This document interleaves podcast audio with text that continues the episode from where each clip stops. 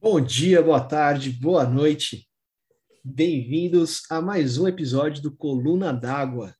Já chegamos no terceiro, não dá nem para acreditar. Cara, verdade. No começo eu achava que a gente ia gravar dois no máximo, e aí a gente ia desencanar porque não tinha ficado muito bom. Mas a coisa até que tá engrenando, né, Carol? É, o pessoal tá comentando que tá curtindo, que os assuntos estão legais. Então eu acho que tá rolando. É, falar em curtir, cara, parece que a gente tá com uma novidade aí. A gente está com o nosso Instagram, finalmente. A gente vai colocar os assuntos da semana, a gente vai fazer enquetes. Então, segue a gente lá, é o arroba coluna d'água. É, aproveita para comentar nas fotos. Já postamos semana passada sobre o peixe-lua, que a gente falou no último episódio. Então, bora curtir, bora seguir, divulgar para a galera. É isso aí. Quanto mais gente seguir, mais gente acaba entrando aí pro, pro Cardume. E é muito mais legal ter com quem comentar as coisas, né? Então aproveita, manda dúvida, manda sugestão, compartilha lá com a gente suas impressões sobre o podcast. A gente vai amar receber sugestões de todo mundo para poder deixar isso aqui cada vez mais rico, com mais informação, com conteúdo que possa ajudar todo mundo que está entrando no mergulho, que tem curiosidade sobre o mergulho, que já está no mergulho há um tempo, enfim. Usem o Instagram para conversar com a gente. E aproveitem também para seguir no Spotify, para seguir no Apple Podcast, ativa, assina, ativa sininho. Eu estou me sentindo muito blogueira falando isso. É, o legal do, do Spotify, cara, é que a gente consegue colocar algumas interações lá. Então, tem votação, tem mensagem, você pode deixar uma mensagem de áudio para gente, mas acho que o Spotify está fazendo um excelente serviço, cara.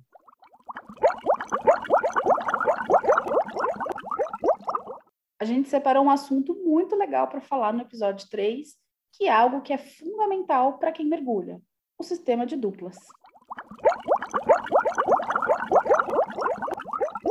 A gente também vai trazer o resultado da nossa pesquisa lá no Spotify, cientificamente falando, P or not to P.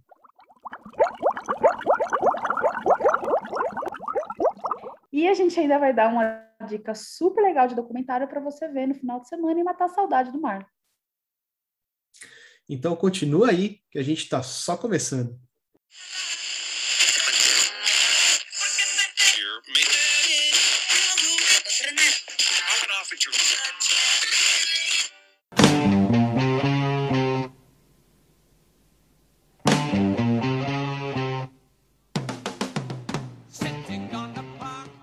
Bruno, qual que é o resultado oficial, científico, qualitativo, quantitativo da nossa enquete? A gente perguntou, Carol, lá no Spotify, se as pessoas faziam xixi na roupa ou não. E a gente tem honrosos 17% que falaram que não fazem xixi na roupa. E 83% falaram que fazem xixi na roupa com orgulho e querem o bottom, cara. Entre mentirosos e mijadores, o resultado oficial é que 100% dos mergulhadores fazem xixi na roupa. E não vem me falar que você não faz. gente, eu queria aproveitar o gancho aqui, que a gente está se aproximando do dia da mergulhadora. É uma data especial aí para a comunidade se encontrar e trocar assunto. E dar uma dica em relação ao xixi na roupa. Mulheres, não segurem o xixi porque pode dar infecção urinária já foi o, momento de informação pública de qualidade. Então, Carol, a gente já está há um bom tempo aqui conversando e sempre fica nesse bate-bola, esse ping-pong entre a gente. E vamos falar a verdade, né, cara? É muito mais divertido você fazer um podcast em dois, né? Sem dúvida. Nada como ter um, bate-papo com alguém para trocar ideia, para agregar informação que você não tem, até para te questionar. Eu acho que essa é a importância de um sistema de duplas. Então, Carol, nosso assunto principal de hoje é falar sobre sistema de duplas, cara. É, eu acho que é importante todo mundo que está escutando perceber que quando a gente fala de sistema de duplas, a gente está falando de redundância, que é basicamente um assunto fundamental do mergulho, né? Quando a gente mergulha, a gente sempre tenta ter tudo em dobro por questões de segurança. Então, ter um dupla, ele é um sistema de segurança que o mergulho prevê. Vou te contar que no começo, quando eu comecei a mergulhar, eu achava que era uma frescura e que não o real que era realmente importante era seguir o dive master. que o, o, o, grande lance do mergulho seria o seguir o líder. Mas depois de um tempo você começa a ver que não é bem assim, cara. Até porque agora, como a gente está do outro lado do segue líder, você vê que não é tão simples ter controle de 100% de todo mundo o tempo todo. Não, na verdade é, é bem complicado, né? Principalmente quando a gente mergulha com pessoas de diferentes experiências, diferentes backgrounds. Então, de fato, nada como uma dupla ser de fato uma dupla, né? A gente já teve várias experiências da gente estar mergulhando junto, de a gente acabar sendo uma dupla, e a gente também já mergulhou com várias pessoas que a gente nunca tinha visto na frente, né, cara? A gente acaba se conhecendo ali no barco, a gente acaba se conhecendo na beira da praia, e dali a gente vira uma dupla. Mas a gente sabe que não é exatamente o, o ideal, né, cara? Ah, eu concordo com você que, por experiência, mergulhar com um amigo é sempre uma experiência mais legal, mas eu não acho que é impossível ter uma ótima experiência de mergulho com pessoas que você está conhecendo naquele momento. É, principalmente quando a gente viaja para lugares diferentes, que não são aqueles que a gente vai com as nossas escolas de coração. Então, você também acaba aprendendo ter uma certa elasticidade no, na relação com outras pessoas, isso é uma coisa muito legal. Então, é até um, um, outro ponto positivo do sistema de duplas, que além da segurança, ela permite ter experiências com pessoas diferentes. Mas falando um pouquinho aí das vantagens que é você mergulhar com dupla fixa, sempre ter um, um, uma pessoa ali que você tem um pouco mais de, de sintonia dentro da água, é sempre muito bom, cara. Você poder olhar para a pessoa e entender se ela está confortável, se ela não está confortável, qual é o até onde vocês conseguem ir juntos? Ah, se vocês têm mais ou menos a mesma mesmo credenciamento, por exemplo. Eu vou te dizer, eu tenho, tenho uma grande amiga que entrou no mergulho de tanto que eu enchi o saco dela. Até mais, um beijo para você. E eu tenho tido a experiência menos constante do que eu gostaria, eu gostaria de mergulhar com ela muito mais vezes, mas eu tenho tido experiência de, como dive master, mergulhar como dupla, né? Não como uma supervisora, mas como dupla de uma pessoa que se certificou faz pouco tempo. E mesmo assim, mesmo com essa diferença de certificação, é uma experiência bem legal, porque ela me conhece, eu conheço ela, então ela sabe o tipo de vida que eu gosto de avistar. Ela procura, eu também procuro, eu fico de olho.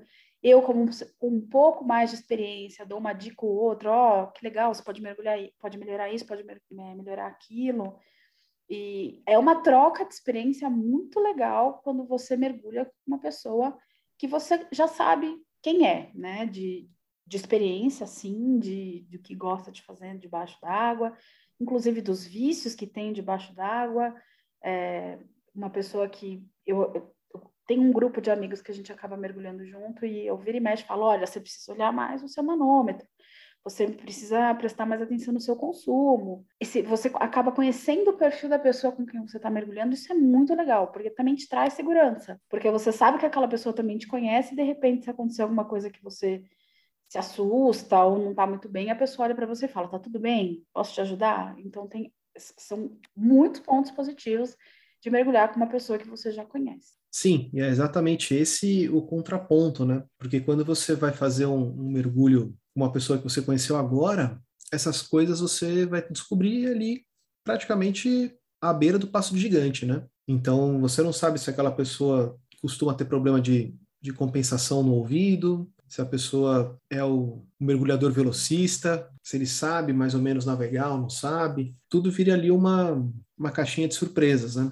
Não que seja ruim, você acaba fazendo novos amigos e você sempre vai ter o primeiro mergulho com alguém que pode ser o teu dupla por muitas vezes. Mas eu fico um pouquinho receoso, às vezes, de, de cair na água com um dupla que eu não faço a menor ideia de, de onde vem. De fato, é uma preocupação, porque, como a gente falou bem no comecinho, é, o sistema de dupla é mais do que um vou mergulhar com meu amiguinho, né? É, um, é efetivamente um procedimento de segurança do mergulho.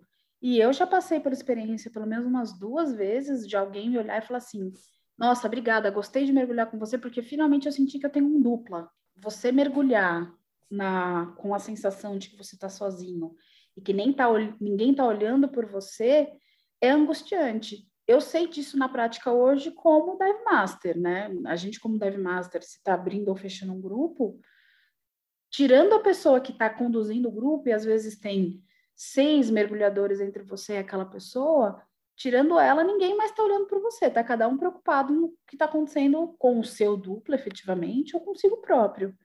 Então, é um pouco desconfortável quando você mergulha com uma pessoa que não se preocupa com você como dupla. A pessoa, você tenta se comunicar, ela não te olha, você tenta pedir consumo, é, você não consegue, então você tem que dar um jeito de chegar na pessoa para olhar o consumo dela.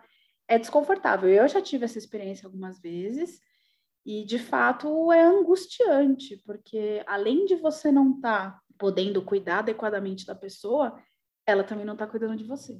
Eu queria poder falar que eu tive essa sensação algumas vezes, mas é mentira. Eu tive essa sensação várias vezes de que chegando lá embaixo vira meio que um cada um por si, Deus por todos, e você só vai lembrar do seu dupla a hora que a, a pessoa que está conduzindo pede e pergunta onde está seu dupla. E geralmente vem a olhada para a direita, olhada para a esquerda, e pra duas para cima, e duas mãozinhas assim, tipo, não sei. É. E aí bate um desespero. Até porque o seu duplo ele é a tua garrafa de segurança, literalmente, né? Sim. É por isso que no Open a gente aprende todos aqueles procedimentos de como é que eu pego o ar da pessoa, como é que eu peço o ar para a pessoa, como eu expresso que meu ar está acabando, como eu expresso que meu ar acabou, porque aquela pessoa é a sua reserva, sim. É, acabou o meu ar, é com ela que eu, é para ela que eu vou correr não dá para sinalizar para o cara que está conduzindo o grupo lá na frente, né? Exatamente. Assim, o ideal seria, né? A gente sabe que profissionais do mergulho são muito bem treinados, né? recebem pelo menos os estándares de um treinamento que, embora ele esteja lá na frente ou atrás mergulhando sozinho, ele está de olho em todo mundo e pronto para se precisar fazer essa, esse compartilhamento. Mas se acabar o seu ar, o seu dupla tem que estar tá do lado, né? Exatamente. O ideal é que você mantenha aquela distância segura de um braço, né? Que a gente aprende, para que se bater o desespero, acontecer alguma coisa, aquela pessoa está do seu lado. E não faltam histórias de que isso não aconteceu. Eu mesma tenho uma história que me marcou bastante, eu mergulhando em abrolhos, e já tinha sido uma entrada na água bem, é, bem difícil, assim, bem difícil não, porque era, era uma situação nova para mim. Então, eu estou acostumada a mergulhar em mares muito abrigados, praticamente piscina, e em Abrolhos é mar aberto, é, o mar bate. E a gente foi mergulhar num naufrágio e eu já sabia que o meu grupo, que o meu dupla tinha um, eu, eu, foi uma pessoa com quem eu mergulhei a viagem toda, e eu já sabia que era uma pessoa que tinha um consumo de ar bem maior que o meu. E aí teve um determinado momento nesse mergulho do naufrágio que a visibilidade não estava muito boa, que eu procurei por ele, eu não vi onde ele estava. E eu me desesperei, porque a gente estava naquele mar batido, numa visibilidade não muito boa, no meio de um naufrágio profundo, e eu não achava aquela pessoa, e eu me vi chorando debaixo d'água. Meu Deus, onde está meu duplo? Aí me deu aquele estalinho e falou: deixa eu lá ver com quem está conduzindo o mergulho com o instrutor. E ele estava compartilhando o ar com o instrutor. Eita! Exatamente. Ele se colocou numa, numa situação mais arriscada, né? De precisar compartilhar o ar naquele momento. E é uma situação de estresse. Eu, pelo menos, levo, eu levo essa questão da, do sistema de duplas muito a sério, porque eu tenho para mim a verdade de que eu ponho a minha vida na mão de uma pessoa e essa pessoa põe a vida na minha. Então, ela tem que me avisar o que está fazendo, eu tenho que avisar o que, tô, que eu estou fazendo para ela, para que ambos estejamos em segurança. Não é que se fala pouco, né? Porque a gente sabe que no curso a gente fala muito do sistema de dupla, mas eu acho que quando você chega na prática, as pessoas esquecem do sistema de dupla. As que estão começando, porque elas estão muito preocupadas em sobreviver e entender tudo aquilo que está acontecendo de novo, e as mais experientes, porque elas ficam muito confiantes das suas habilidades. Vira uma espécie de soberba, né, cara? Eu não sei nem se é soberba ou se é só negligência. Ah, já sei o que eu estou fazendo, já sei que dificilmente alguma coisa ruim vai acontecer comigo, então eu acabo deixando de lado. Não sei, eu, eu não consigo fazer um diagnóstico preciso, mas são as coisas que a gente consegue observar que acontecem efetivamente. Mas aí é nessa hora que acontece alguma coisa. Sempre. Tanto que tem aquela velha história, né, da quantidade de mergulhos que começam a, a acontecer acidentes Então, quando você está começando na atividade, que você ainda está inseguro, você segue todos os protocolos, tem menos acidentes. Aí, conforme você vai se tornando, né, conforme a experiência do mergulhador vai aumentando, a quantidade de acidentes naquela faixa de certificação e de, de experiência, eles começam a aumentar. Então, eu acho que isso é algo que precisa ser olhado com cuidado, com carinho, porque o sistema de duplas, ele é um sistema de segurança. É, uma coisa que eu acho que a gente pode bater na tecla aí é sempre que você for mergulhar com um dupla novo, é sentar com a pessoa e conversar, realmente ver quais são os objetivos, quais as certificações, o que, que ela quer fazer, como é que é o consumo de ar. Vai parecer um pouco pau no cu, né, de você estar tá querendo fazer uma entrevista com a pessoa, mas no fim é para você poder entender melhor uma pessoa que você ainda não viu debaixo da água, né, cara? Dependendo da forma como você se aproxima da pessoa, não vai parecer que você é uma pessoa arrogante. Eu acho que é, tudo depende de, de, como a gente conversa, do, de como a gente se aproxima. E, querendo ou não, você puxar o assunto com a pessoa do e aí, onde você já mergulhou? Nossa, que legal, quanto tempo você mergulha? O que, que você já viu de legal? Acho que tem formas de ter essa conversa de uma forma tranquila, gostosa, de criar um vínculo com aquela pessoa. Ó, vou dar um outro exemplo eu já era Dive Master, estava conduzindo um grupo, e uma das pessoas do meu grupo tinha um manômetro em PSI e não em bar. E chega no meio do mergulho, ele passa a informação de quanto ele tem, e, e assim, não, não, condiz com o consumo do restante. Aí você vai olhar o manômetro, está em PSI, não está em bar. É uma coisa que, se você não, não troca uma ideia até sobre o equipamento da pessoa com quem você está mergulhando, você se pega nessa situação, pô, e agora? Né? Ele tem, sei lá, 100 PSI, quanto que isso dá em bar? Aí a gente entra na, na, na questão do. E aí? É importante? É um, não é algo que a gente faz só para fazer amigos? É a nossa forma de se manter seguro debaixo da água, de ter redundância, inclusive, de equipamento. Então, acaba o meu ar, ou eu estou perto do meu ar acabar, eu tenho a pessoa do lado para contar com essa fonte de ar, ou dá um problema no meu equipamento, eu tenho ajuda da pessoa do lado. Então, assim, basicamente é redundância, a gente falou isso várias vezes, mas é porque é bem legal ter a noção disso para ver a importância. Então, eu acho que a gente pode falar que existem condutas esperadas para se ser um bom dupla. A gente realmente vê essa preocupação, geralmente, quando a pessoa é mais experiente. Então, quando a pessoa já, geralmente, é ali um, mergulhador de resgate, um dive master, um dive master em treinamento. Então ele, ele ou ela acaba tendo essa preocupação de querer conhecer quem é o duplo. Eu acho que vale a gente levantar esse tema para a galera que está começando agora também. Conheça a pessoa com quem você vai estar tá mergulhando. Essa pessoa faz parte da tua estratégia de segurança. Não dá para deixar simplesmente na mão do dive master ou do instrutor toda a responsabilidade de tudo que aconteceu lá embaixo. Sim, eu acho que inclusive pode ser uma dica para como deve se portar um bom dupla, né? Não só um dupla, não só uma pessoa para você colocar lá no seu logbook que você mergulhou com ela. É uma pessoa que efetivamente foi a, o seu companheiro naquele mergulho. Então acho que já começa no barco, né, Bruno? Já começa, e aí, cara, de onde você vem? Qual a sua experiência? E é o que você acabou de dizer, independente de você ser o dive master do barco, de você ser o, o líder daquela situação, ou de você ser o cara que está indo mergulhar pela segunda vez. Eu não digo a primeira, porque primeiro o cara está indo lá fazer o curso, tá, ou então está indo num Discovery, então vai ter alguém né, que vai estar tá responsável por esses mergulhos, né? Mas a partir do momento que você credenciou, você se tornou mergulhador e foi lá fazer sua primeira viagem, independente de estar com alguém que você conhece, alguém que você não conhece, é já uma boa prática ser adotada saber com quem você vai mergulhar. E eu sempre gostei de chegando no ônibus, pô, com quem que eu vou mergulhar esse final de semana? Então eu acho que isso já é uma estratégia para você ser um bom dupla, saber com quem você vai mergulhar e na primeira oportunidade que você tiver, pelo menos né, antes de entrar na água, de dar o passo de gigante, trocar uma ideia sobre a experiência de cada um.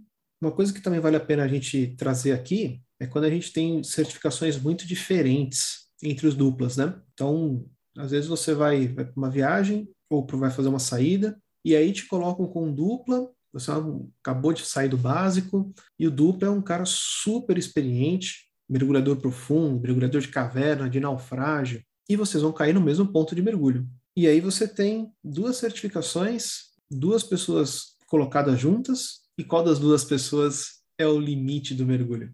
Eu acho que essa, essa resposta é fácil, mas para quem está iniciando, ela vai parecer absurda. Mas é importante que saiba.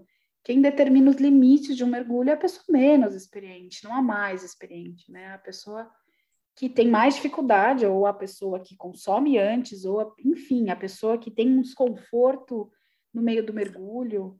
Pô, cara, não é meio injusto se eu sou só um básico que posso ir só a 18 metros, eu vou atrasar o mergulho do cara lá que é mergulhador profundo, que o cara quer entrar dentro do naufrágio, que o cara quer entrar numa caverna, e vou eu ficar empatando? Aí a resposta é simples, né? De que a pessoa que se colocou na situação de uma certificação dessa, mergulhar em grupo, que, principalmente com uma pessoa que ele não conhece, né? Ele aceitou a chance de cair com uma pessoa que tem uma certificação ou uma experiência, porque às vezes nem é só a questão de certificação, né?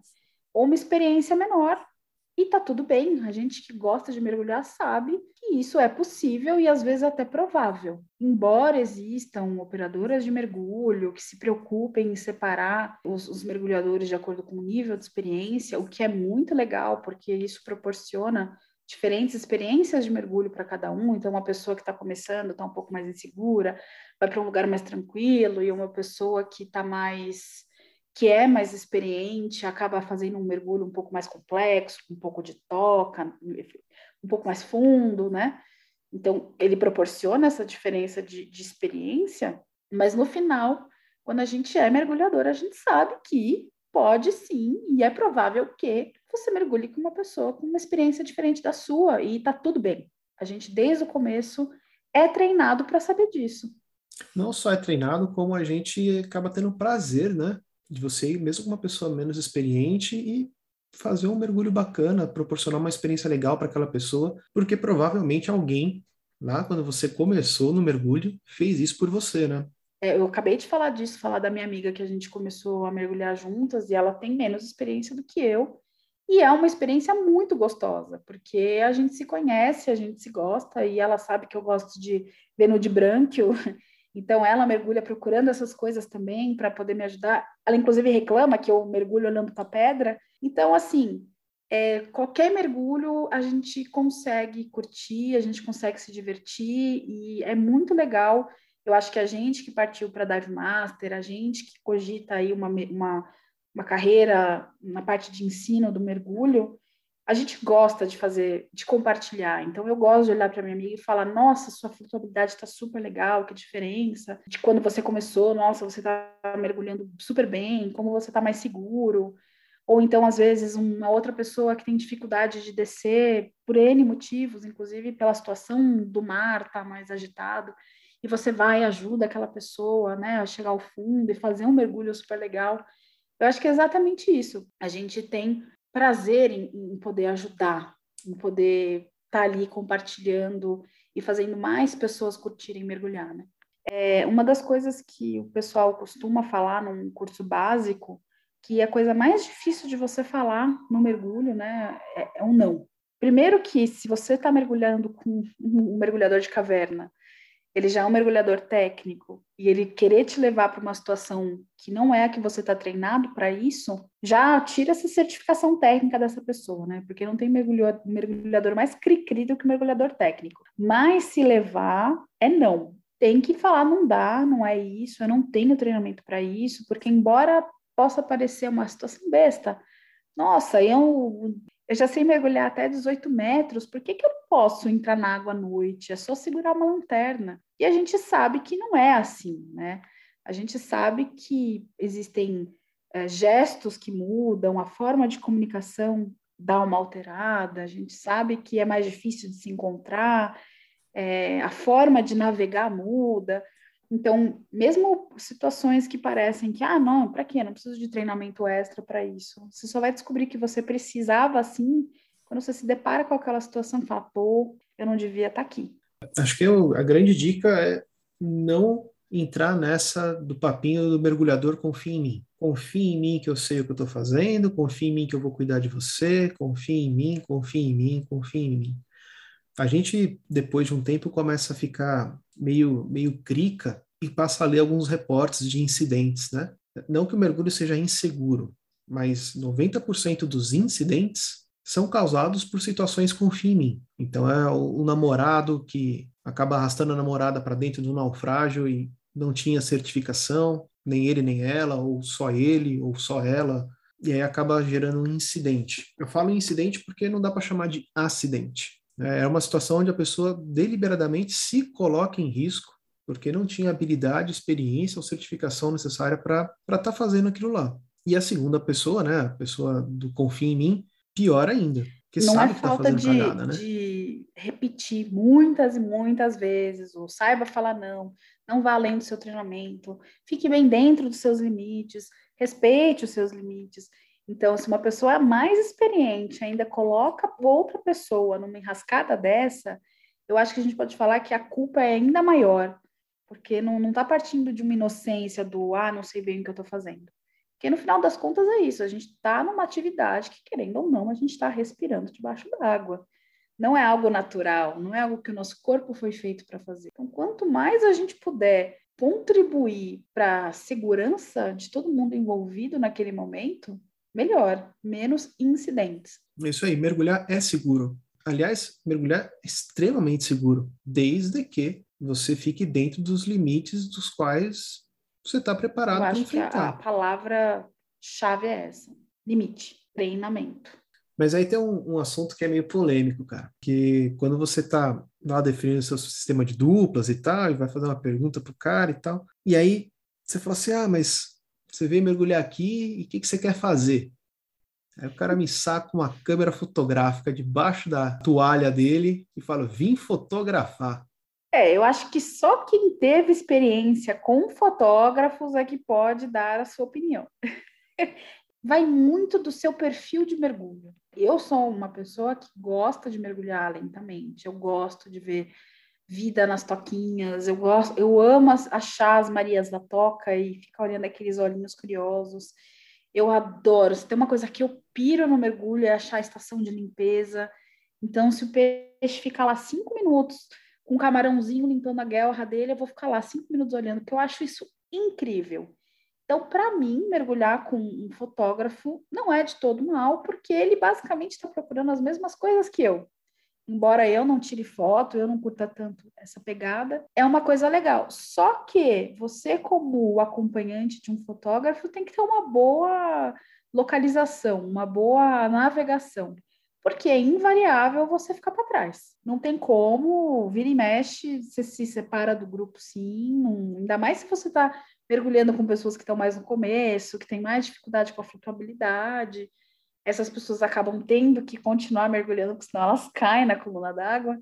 Então, o fotógrafo fica para trás e a galera segue. Como sempre, é importante ter comunicação no grupo, né? Aquele grupo que está junto fazendo uma parte foto, uma parte só turistando, só procurando vida, tem que estar tá sabendo que sim, tem aquela pessoa que ficou para trás e está sempre meio de olho. É, eu vou te falar que como, como fotógrafo eu tô acostumado a só olhar o pessoal, tipo, lá longe, tem que bater um pouquinho de perna para não ficar tão para trás. Mas todos os meus duplas também sempre me, me foram muito pacientes, cara, com isso. fotógrafo, eu pergunto muitas vezes o consumo porque eu acho que a pessoa fica tão focada em tirar as fotos que ela acaba, não sei se isso é coisa da minha cabeça, eu estou falando isso da minha impressão, você como fotógrafo vai me corrigir. Mas eu fico com a, com a, impressão de que eu tenho que cuidar mais do consumo daquela pessoa, porque ela está tão distraída tirando foto, que eu não sei se ela está olhando o suficiente o manômetro dela. A gente agradece e no fim a gente compartilha as fotos. Tá? Obrigada. Tá? Aliás, uma das fotos mais legais que eu tenho mergulhando, você que tirou. Verdade, né? Foi numa parada de segurança. Eu tava te enrolando pra gente. Nossa, aqui os novatos não me ouçam. Eu tava te enrolando para que a gente batesse ali uma hora e pouquinho de mergulho. E isso você não sabe, mas eu tava com meu ouvido doendo naquele dia. Era a profundidade que eu tava super confortável. Mas tá vendo, pessoal? Quando vocês estiverem com um fotógrafo, o mergulho não acaba até você tirar o pé da água, porque na parada de segurança acontecem muitas coisas muito legais, cara. O que, que já aconteceu com você? Eu não passei por grandes experiências em paradas de segurança. Cara, eu tive algumas paradas de segurança super bem acompanhado de porquinho, de, de vários peixinhos curiosos Eu já tomei mordida de porquinho em parada de segurança, mais de uma vez. Eita! É, os assassinos do pinguino. Eles são famosos, é uma gangue. Mas eu já vi uma galera que foi cercada por golfinhos, cara, durante a parada de segurança. E eu, como qualquer mergulhador, falei, cara, só acredito com vídeo. Uhum. E tinha vídeo. Deve ter sido um vídeo legal de assistir. Foi, foi. Tirando a parte da inveja, né? Você fica, foi um vídeo super legal. No mergulho não tem inveja. A gente vai criando objetivos. Então, ah, aquela pessoa mergulhou com golfinho, hum, meu próximo objetivo da minha listinha de um milhão e meio de, de objetivos é mergulhar com golfinho, é mergulhar com baleia, é mergulhar com raia-manta. Aí você vai, transforma a inveja numa coisa boa. É fácil no mergulho. Muito bom, Carol. E para a gente fechar aqui esse assunto, quais são as ótimas práticas que um dupla pode ter? Ó, oh, Bruno, com, com base aqui no que a gente conversou, nas coisas que a gente salientou, que a gente considera que são importantes, que são é, essenciais para mergulhar com segurança, é, eu acho que eu posso falar em cinco boas práticas. Vamos lá. A primeira coisa é estar tá aberto para conhecer a pessoa com quem você vai mergulhar e deixar a pessoa também te conhecer. É não ter medo de falar as suas ansiedades, as suas apreensões, é, falar para a pessoa, olha, esse mar um pouco mais agitado me deixa com um pouco de medo, uh, eu às vezes tenho dificuldade com alguma coisa ou outra, ou então falar, pô, que legal, você está aqui, vamos mergulhar junto, onde você já mergulhou, deixar a pessoa saber com quem ela está mergulhando para você também saber quem é o seu dupla. Acho que a segunda melhor prática que a gente pode recomendar para a galera é manter sempre o canal de comunicação aberto, não só é, na superfície, mas principalmente dentro da água é não ter receio de falar que está com dor de cabeça ou que está com frio, é não ter medo de falar, nossa, não me sinto confortável de entrar numa toquinha, tenho medo. E tá tudo bem. Pedir consumo de ar, informar consumo de ar. Eu tenho gente que reclama que eu peço muito ar mergulhando. E não, eu vou continuar pedindo, porque se aquela pessoa entrar em risco, eu estou em risco junto. Outra coisa que eu acho muito importante e está super ligado a manter a boa comunicação é nunca perder o dupla da sua vista. Porque como você vai poder se comunicar se a pessoa não olha para você? Não necessariamente a gente está falando de distância, mas a gente também está falando de olhar para o seu duplo, porque afinal a gente tem uma visão muito focada quando a gente mergulha. Então lembra de tempos em tempos de olhar para o seu grupo, para o seu duplo, porque às vezes ele quer falar com você e simplesmente não consegue porque você não olha. E não perder o seu duplo, né? Porque debaixo da água a gente acaba todo mundo meio que parecendo igual, né? Exato. É, decorar alguma coisa característica. Então, uma máscara que tem uma cor diferente, uma nadadeira que tem algo escrito diferente, e saiba que ele é seu dupla. E aproveitando uh, ah, para lembrar o procedimento de perda de dupla, né? Então, ficou lá no fundo, você não está encontrando o grupo, não está encontrando seu dupla, vai ficar lá um minutinho olhando em volta, procurando bolha, não achou, sobe, que a galera vai subir também. Número 4. Sempre respeitar os limites do outro especialmente se o outro for menos experiente ou se tiver uma certificação menor que a sua, né? Com certeza, você não quer ser o cara que vai levar o outro para uma enrascada, né? Vamos fazer do mergulho um, um ambiente gostoso, de experiências legais, de ver peixinho, de aproveitar aquela sensação de gravidade zero, sem se colocar em risco e sem colocar o outro em risco. É isso aí. Não seja o mergulhador confia em mim. Se você precisar falar confia em mim em algum momento, para e pensa. Provavelmente você está errado. E por isso que a nossa quinta boa prática é, no final, a mais relevante, que é não ter medo de falar não. Não, eu não vou fazer algo que eu não estou confortável. Muito bom, cara. Então, essas foram as cinco ótimas práticas que a gente aí elencou. Estar aberto para conhecer e ser conhecido, manter uma ótima comunicação, não perder seu dupla de vista, sempre respeitar os limites do outro e, por último e mais importante, não ter medo de falar não.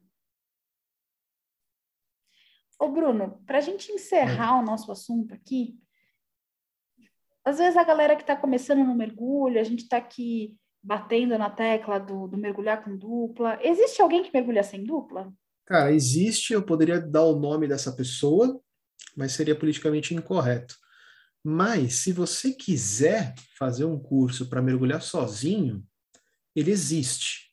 Mas é meio irônico, cara, porque quanto mais as pessoas fazem o curso de Self-Reliant Diver, mais elas percebem a importância e as vantagens de você mergulhar com uma dupla. Então, o curso acaba te dando ferramentas e certificação para você mergulhar sozinho, se acontecer alguma coisa fenomenal debaixo da água de errado, para você conseguir voltar ou ajudar alguém. Mas quanto mais as pessoas fazem esse curso, mais elas valorizam ter alguém ali do lado.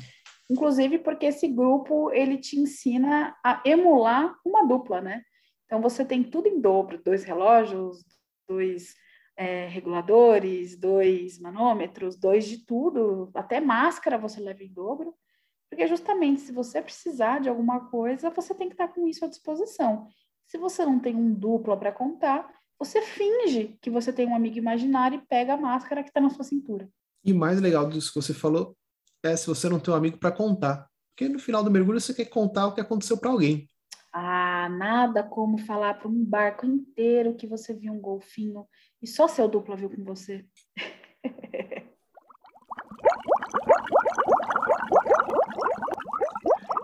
e chegou a hora da nossa dica preciosa de documentário. Eu sou uma aficionada por documentário e é um vício que surgiu para mim na pandemia.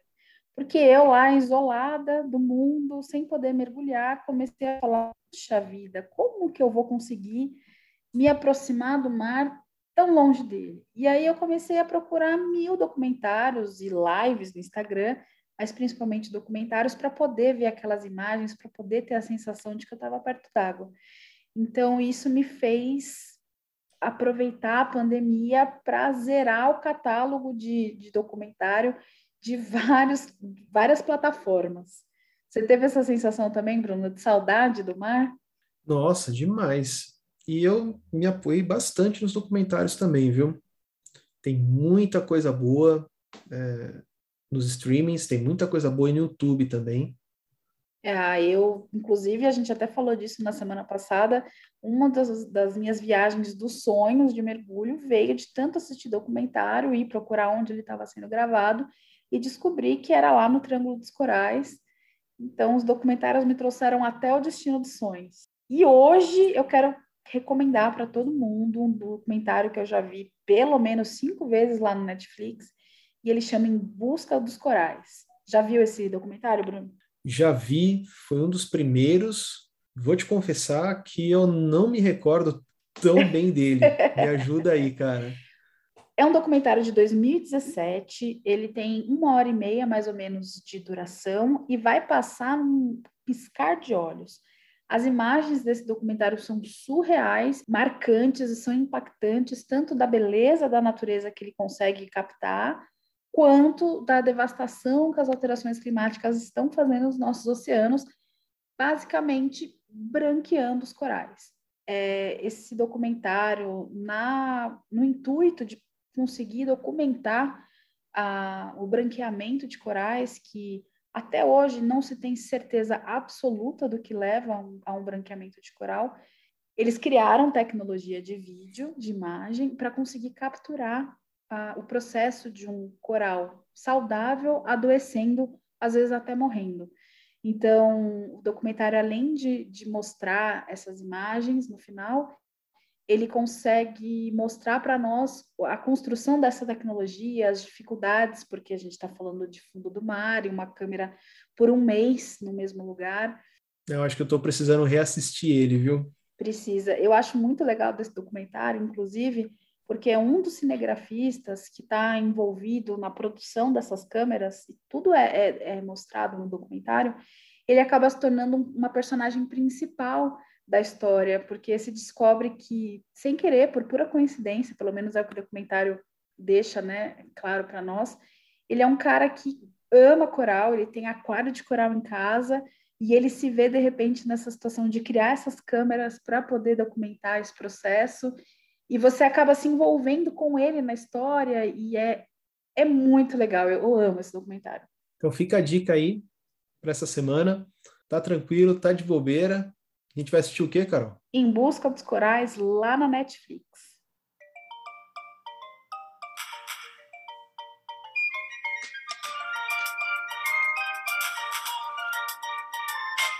E é isso aí, pessoal. Esse foi mais um episódio do Coluna d'Água. A gente está no nosso terceiro episódio, ajeitando aqui um pouquinho os formatos, ajeitando o jeito como vocês falaram para a gente que queriam ouvir. A gente espera que vocês tenham gostado, né? A gente está se esforçando bastante para trazer informação legal, para poder pensar em assuntos bacanas para falar nas próximas semanas. A nossa, o nosso desejo é que vocês curtam escutar tanto quanto a gente está curtindo fazer. Conta pra gente, dá sua opinião, avalie o podcast. Você vai conseguir encontrar a gente lá no Spotify e no Apple Podcasts. Compartilha com seu amigo mergulhador, se você gostou. Se você não gostou, compartilha com seu amigo mergulhador do mesmo jeito. Segue a gente lá no Instagram. Interage lá com os nossos posts. A gente vai tentar sempre trazer um conteúdo legal. Enfim, aproveita essa plataforma para poder se comunicar com a gente. Então, semana que vem tem mais. Curte, compartilha, dá as estrelinhas, manda comentário, bota lá no Instagram, segue a gente. E bora que bora. Bora que bora. Tchau.